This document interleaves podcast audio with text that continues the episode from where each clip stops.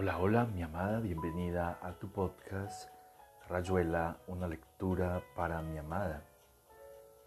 Hoy haremos un pequeño paréntesis y vamos a leer un poco de otra obra de Julio Cortázar llamada Historias de Cronopios y Famas. Espero te guste, te amo, te amo con todo mi ser y todo mi corazón. Te amo. Manual de instrucciones.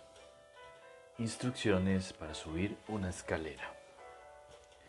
Nadie habrá dejado de observar que con frecuencia el suelo se pliega de manera tal que una parte sube en ángulo recto con el plano del suelo y luego la parte siguiente se coloca paralela a este plano para dar paso a una nueva perpendicular conducta que se repite en espiral o en línea quebrada hasta alturas sumamente variables, agachándose y poniendo la mano izquierda en una de las partes verticales y la derecha en la horizontal correspondiente. Se está en posesión momentánea de un peldaño o escalón.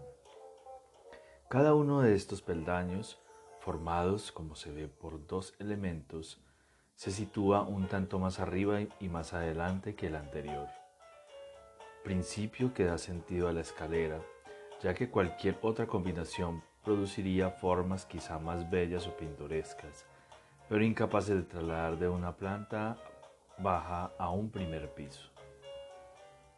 Las escaleras se suben de frente, pues hacia atrás o de costado resultan particularmente incómodas.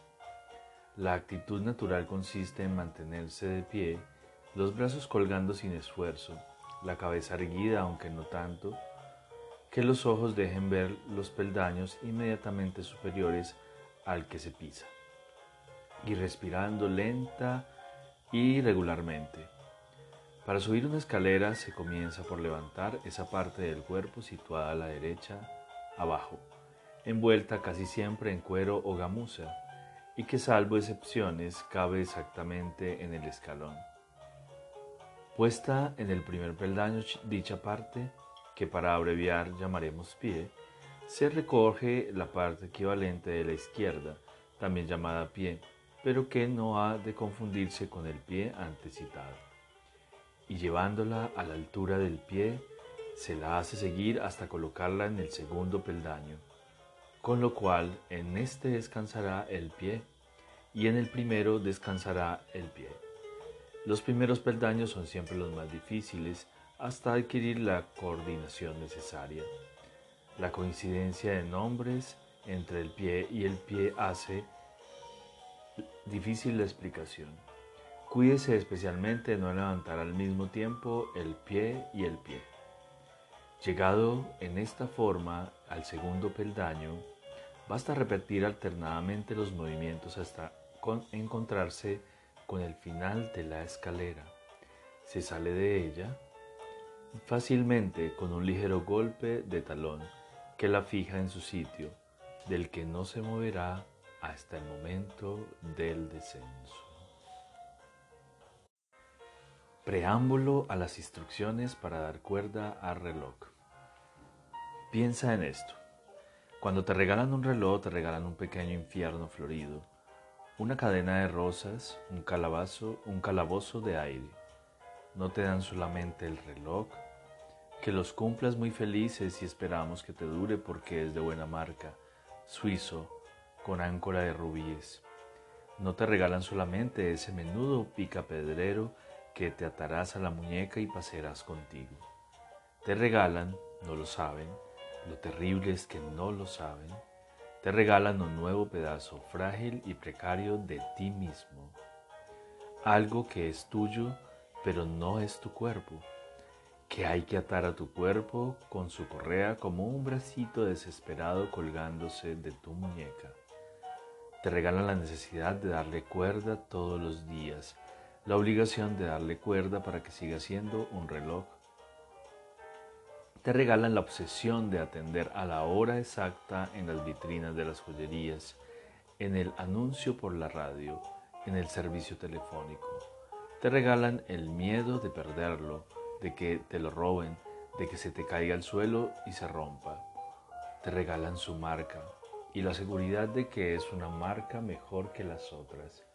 Te regalan la tendencia a comprar tu reloj con los demás relojes, a comparar tu reloj con los demás relojes. No te regalan un reloj, tú eres el regalado. A ti te ofrecen para el cumpleaños del reloj. Instrucciones para dar cuerda al reloj. Allá, en el fondo está la muerte, pero no tenga miedo.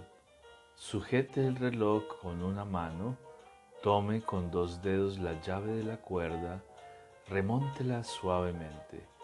Ahora se abre otro plazo.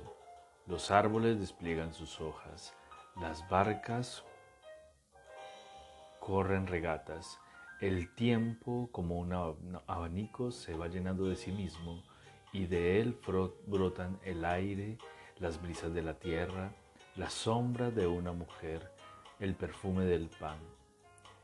¿Qué más quiere? ¿Qué más quiere? Átelo pronto a su muñeca, déjelo latir en libertad, imítelo anhelante. El miedo herrumbra las ancoras, cada cosa que pudo alcanzarse y fue olvidada va corroyendo las venas del reloj, gangrenando la fría sangre de sus pequeños rubíes. Y allá, en el fondo, está la muerte, si no corremos y llegamos antes y comprendemos que ya no importa.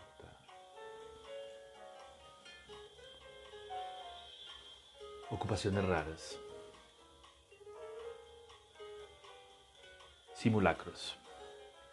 Somos una familia rara. En este país, donde las cosas se hacen por obligación o fanfarronería, nos gustan las ocupaciones libres, las tareas porque sí, los simulacros que no sirven para nada. Tenemos un defecto, nos falta originalidad. Casi todo lo que decimos hacer está inspirado, digamos francamente, copiado, de modelos célebres si alguna novedad aportamos es nuestro inevitable los anacronismos o las sorpresas, los escándalos. Mi tío el mayor dice que somos como las copias en papel carbónico, idénticas al original, salvo que otro color, otro papel, otra finalidad. Mi hermana la tercera se compara con el ruiseñor mecánico de Andersen. Su romanticismo llega a la náusea. Somos muchos y vivimos en la calle Humboldt. Hacemos cosas, pero contarlo es difícil porque falta lo más importante, la ansiedad y la expectativa de estar haciendo las cosas. Las sorpresas tanto más importantes que los resultados. Los fracasos en que toda la familia cae al suelo como un castillo de naipes y durante días enteros no se oyen más que deploraciones y carcajadas. Contar lo que hacemos es apenas una manera de rellenar los huecos inevitables, porque a veces estamos pobres o presos o enfermos. A veces se muere alguno o, me duele mencionarlo, alguno traiciona, renuncia o entra en la dirección impositiva. Pero no hay que deducir de esto que nos va mal o que somos melancólicos. Vivimos en el barrio del Pacífico y hacemos cosas cada vez que podemos. Somos muchos que tienen ideas y ganas de llevarlas a la práctica. Por ejemplo, el patíbulo. Hasta hoy nadie se ha puesto de acuerdo sobre el origen de la idea. Mi hermana, la quinta, afirma que fue uno de, sus, de mis primos carnales, que son muy filósofos, pero mi tío el mayor sostiene que se le ocurrió a él después de leer una novela de capa y espada. En el fondo nos importa poco, lo único que vale es hacer cosas y por eso las cuento casi sin ganas, nada más que para no sentir tan de cerca la lluvia de esta tarde vacía. La casa tiene jardín delantero, cosa rara en la calle Humboldt. No es más grande que un patio, pero está tres escalones más altos que la vereda, lo que le da un vistoso aspecto de plataforma, emplazamiento ideal para un patíbulo. Como la verja es de mampostería y de fierro, se puede trabajar sin que los transeúntes estén, por así decirlo, metidos en casa. Pueden apostarse en la verja y quedarse horas, pero eso no nos molesta. Empezaremos con la luna llena, mandó mi padre. De día íbamos a buscar maderas y fierros a los corralones de la avenida Juana B. Justo, pero mis hermanos se quedaban en la sala practicando el aullido de los lobos, después que mi tía, la menor, sostuvo que los patíbulos atraen a los lobos y los incitan a aullar a la luna. Por cuenta de mis primos corría la provisión de clavos y herramientas.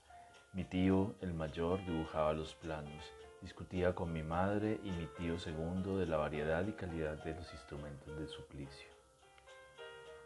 Recuerdo el final de la discusión. Se decidieron adustamente por una plataforma bastante alta, sobre la cual se alzarían una horca y una rueda con un espacio libre destinado a dar tormento o decapitar según los casos. A mi tío el mayor le parecía mucho más pobre y mezquino que su idea original, pero las dimensiones del jardín delantero y el costo de los materiales restringen siempre las ambiciones de la familia. Empezamos la construcción un domingo por la tarde, después de los ravioles, aunque nunca nos ha preocupado lo que puedan pensar los vecinos, era evidente que los pocos mirones suponían que íbamos a levantar una o dos piezas para agrandar la casa. El primero en sorprenderse fue Don Cresta, el viejito de enfrente, y vino a preguntar para qué instalábamos semejante plataforma. Mis hermanos se reunieron en un rincón del jardín y soltaron algunos aullidos de lobo.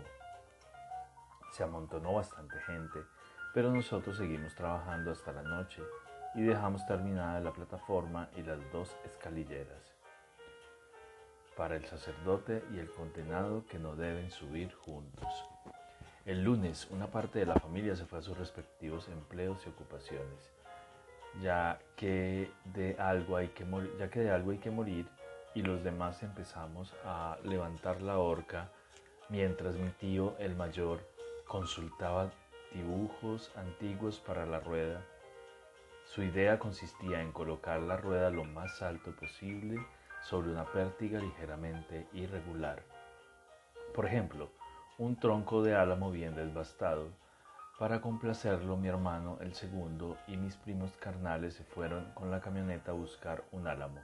Entretanto, mi tío, el mayor, y mi madre encajaban los rayos de la rueda en el cubo, y yo preparaba un suncho de fierro. En esos momentos, nos divertíamos enormemente porque, porque se oía martillear en todas partes.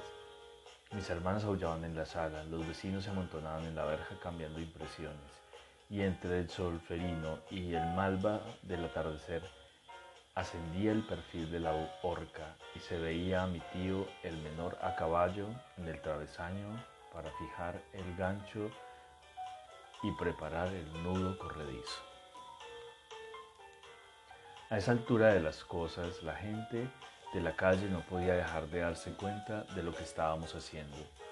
Y un coro de protestas y amenazas nos alentó agradablemente a rematar la jornada con la erección de la rueda. Algunos desaforados habían pretendido impedir que mi hermano, el segundo, y mis primos entraran en casa el magnífico tronco de álamo que traían en la camioneta.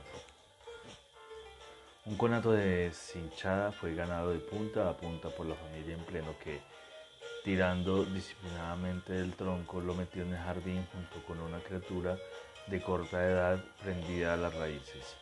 Mi padre en persona devolvió a la, criatura a sus exasperados padres, pasándola cortésmente por la verja y mientras la atención se concentraba en estas alternativas sentimentales, mi tío el mayor, ayudado por mis primos carnales, calzaba la rueda en un extremo del tronco y procedía a erigirla. La policía llegó en momentos en que la familia, reunida en la plataforma, comentaba favorablemente del buen aspecto del patíbulo. Solo mi hermana, la tercera permanecía cerca de la puerta y le tocó dialogar con el subcomisario en persona.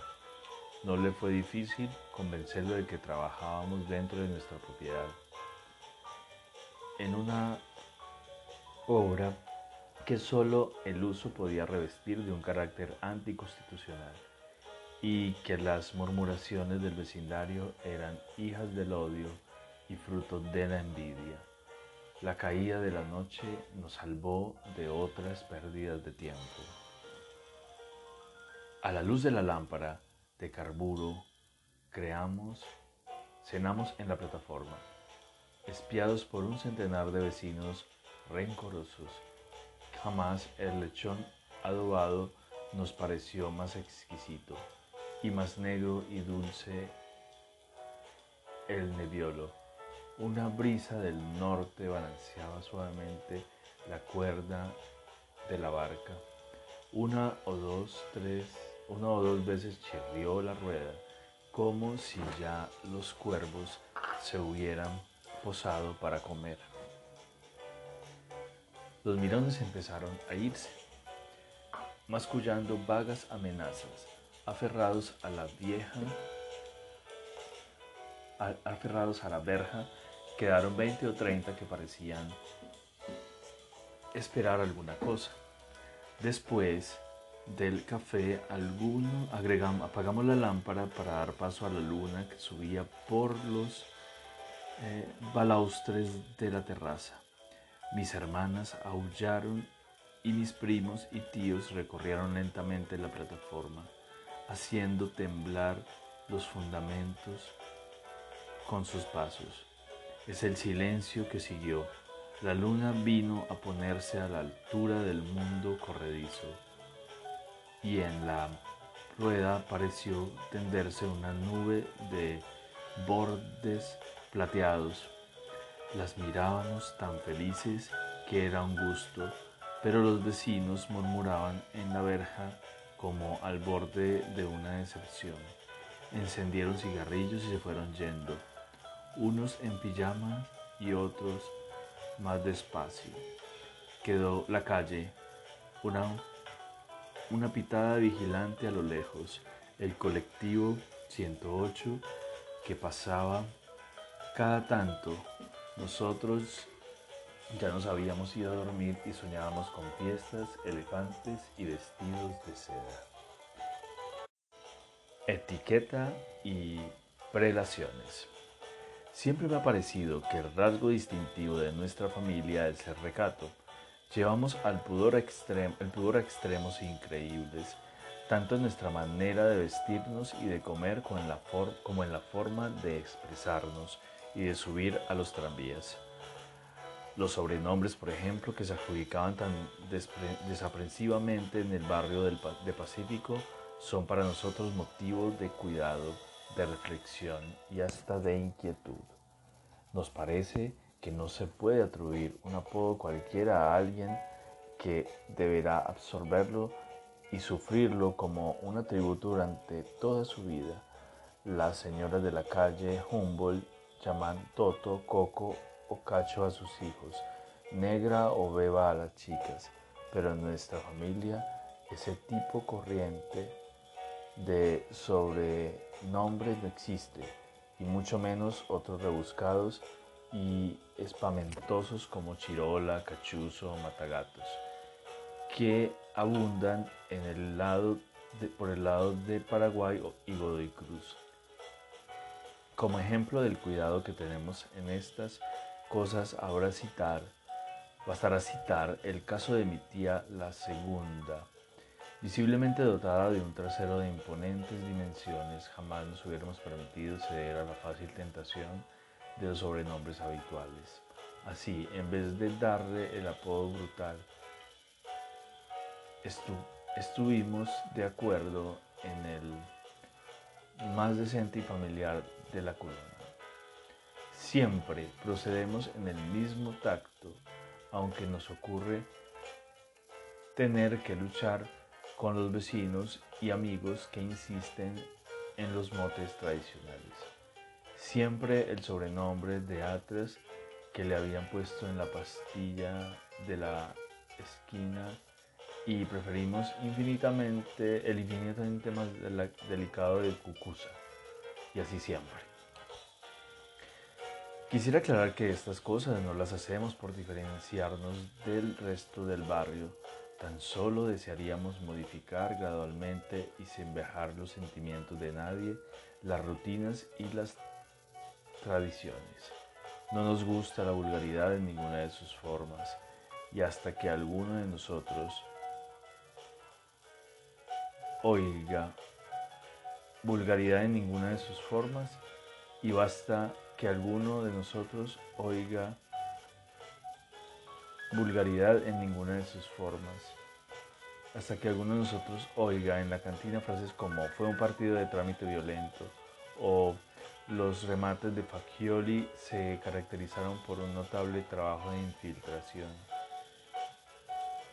Preliminar del eje medio para que inmediatamente dejemos constancia de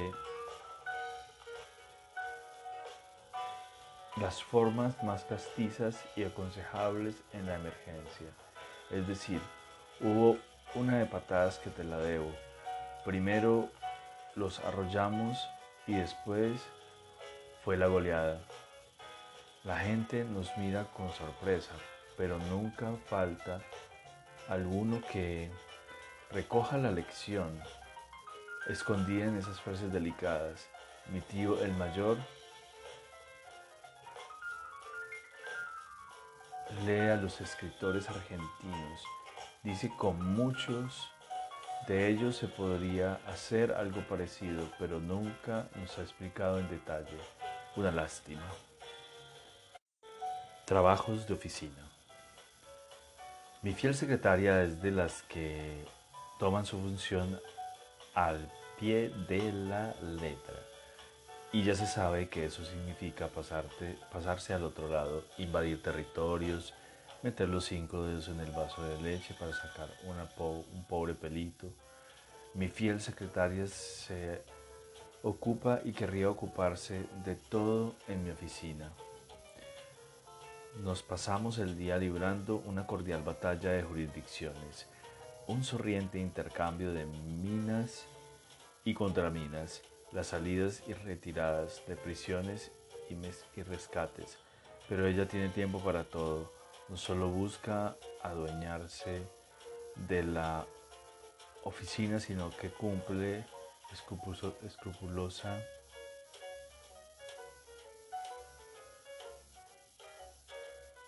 sus funciones. Las palabras, por ejemplo, no hay día en que no las lustre, las cepille, las ponga en su justo estante, las prepare y acicale para sus obligaciones cotidianas. Si se me viene a la boca un adjetivo prescindible porque todos ellos nacen fuera de la órbita de mi secretaría y en cierto modo de mí mismo. Ya está ella, lápiz en mano, atrapándolo y matándolo sin darse, darle tiempo a soldarse el resto de la, fase, de la frase y sobrevivir, sobrevivir por descuido o costumbre. Si la dejara, si en este mismo instante la dejara, tiraría esas hojas al canasto, enfurecida. Está tan, está tan resuelta a que yo viva una vida ordenada que cualquier movimiento imprevisto eh, la mueve o a enderezarse. Toda orejas, toda Nacho, toda rabo parado, temblando como un alambre al viento, tengo que disimular y sobre pretexto de que estoy redactando un informe, llenar algunas hojitas de papel rosa o verde con las palabras que me gustan, con sus juegos y sus eh, brincos y sus rabiosas querellas. Mi fiel secretaria arregla entre tanto la oficina distraída en apariencia, pero pronto, pronta al salto. A mitad de un verso que nacía tan contento, el padre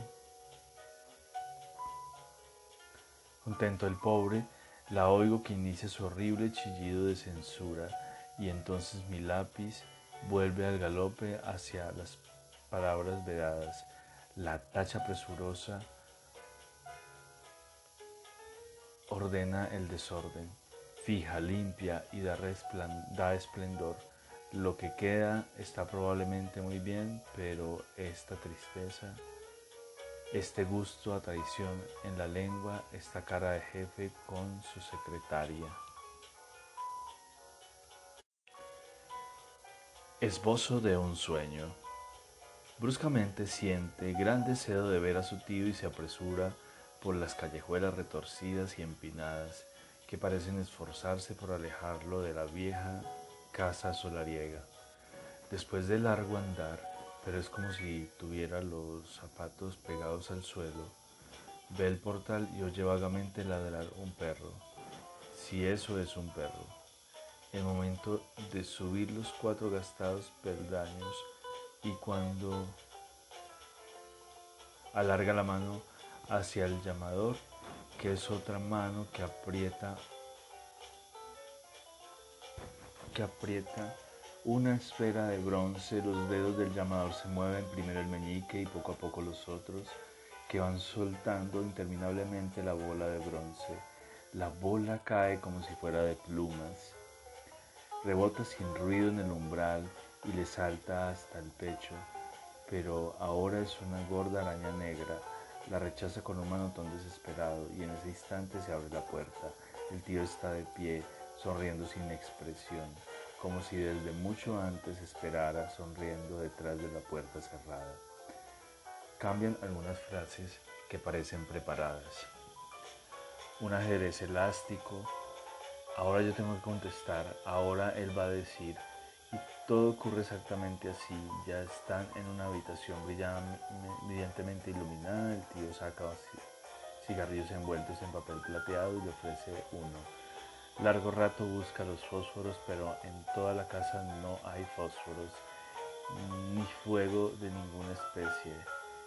No pueden encender los cigarros. El tío parece ansioso de lo que la visita termine y por fin hay una confusa despedida en un pasillo lleno de cajones a medio abrir y donde apenas queda lugar para moverse. Al salir de la casa sabe que no debe mirar hacia atrás porque no sabe más que eso, pero lo sabe y se retira rápidamente con los ojos fijos en el fondo de la calle. Poco a poco se va sintiendo más aliviado. Cuando llega a su casa está tan rendido que se acuesta enseguida, casi sin desvestirse. Entonces sueña que está en el Tigre y que pasa todo el día remando con su novia y comiendo chorizos en el recreo. Nuevo toro. Y aquí termina Rayuela, una lectura para mi amada. Hoy en una edición especial dedicada a otra obra de, este gran escritor, Julio Cortázar, llamada Historias de Cronopios y Famas. Espero te haya gustado. Te amo, te amo con todo mi ser. Te amo.